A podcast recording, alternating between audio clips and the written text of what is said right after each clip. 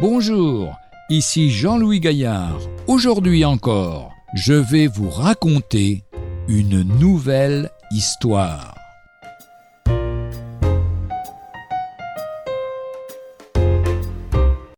Aux urgences. Cette histoire se passe dans un hôpital de campagne où le chirurgien n'est pas sur place en permanence. Un médecin entra à l'hôpital en hâte après avoir été appelé pour une opération urgente. Il répondit à l'appel, changea rapidement ses vêtements et alla directement au bloc opératoire. Là, il trouva le père d'un garçon qui faisait les cent pas dans le hall. En voyant le médecin arriver, le papa s'écria Pourquoi avez-vous pris tant de temps pour venir? Vous ne saviez pas que la vie de mon fils est en danger? Vous n'avez pas le sens de vos responsabilités. Le médecin sourit et dit Je suis désolé, je n'étais pas dans l'hôpital et je suis venu le plus rapidement possible après avoir reçu l'appel. Et maintenant, je souhaite que vous calmiez afin que je puisse faire mon travail. Me calmer? Mais si c'était votre fils, vous calmeriez-vous? Si votre fils meurt maintenant, que feriez-vous? dit le père en colère.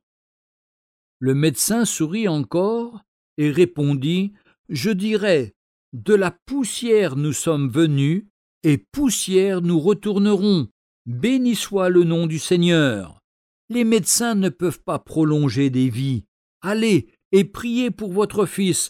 Nous ferons de notre mieux par la grâce de Dieu. Oh, c'est facile de donner un conseil quand on n'est pas concerné, murmura le père. L'opération dura quelques heures, après lesquelles le médecin sortit satisfait et content. Merci Seigneur, votre fils est épargné. Si vous aviez d'autres questions, demandez à l'infirmière.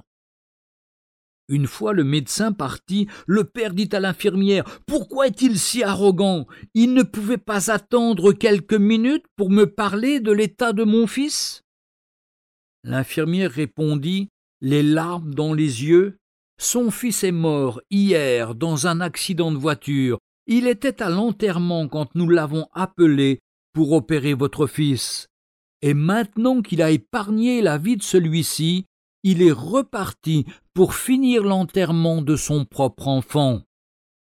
Ne jugez jamais personne, parce que vous ne savez pas ce que celle-ci peut traverser en ce moment.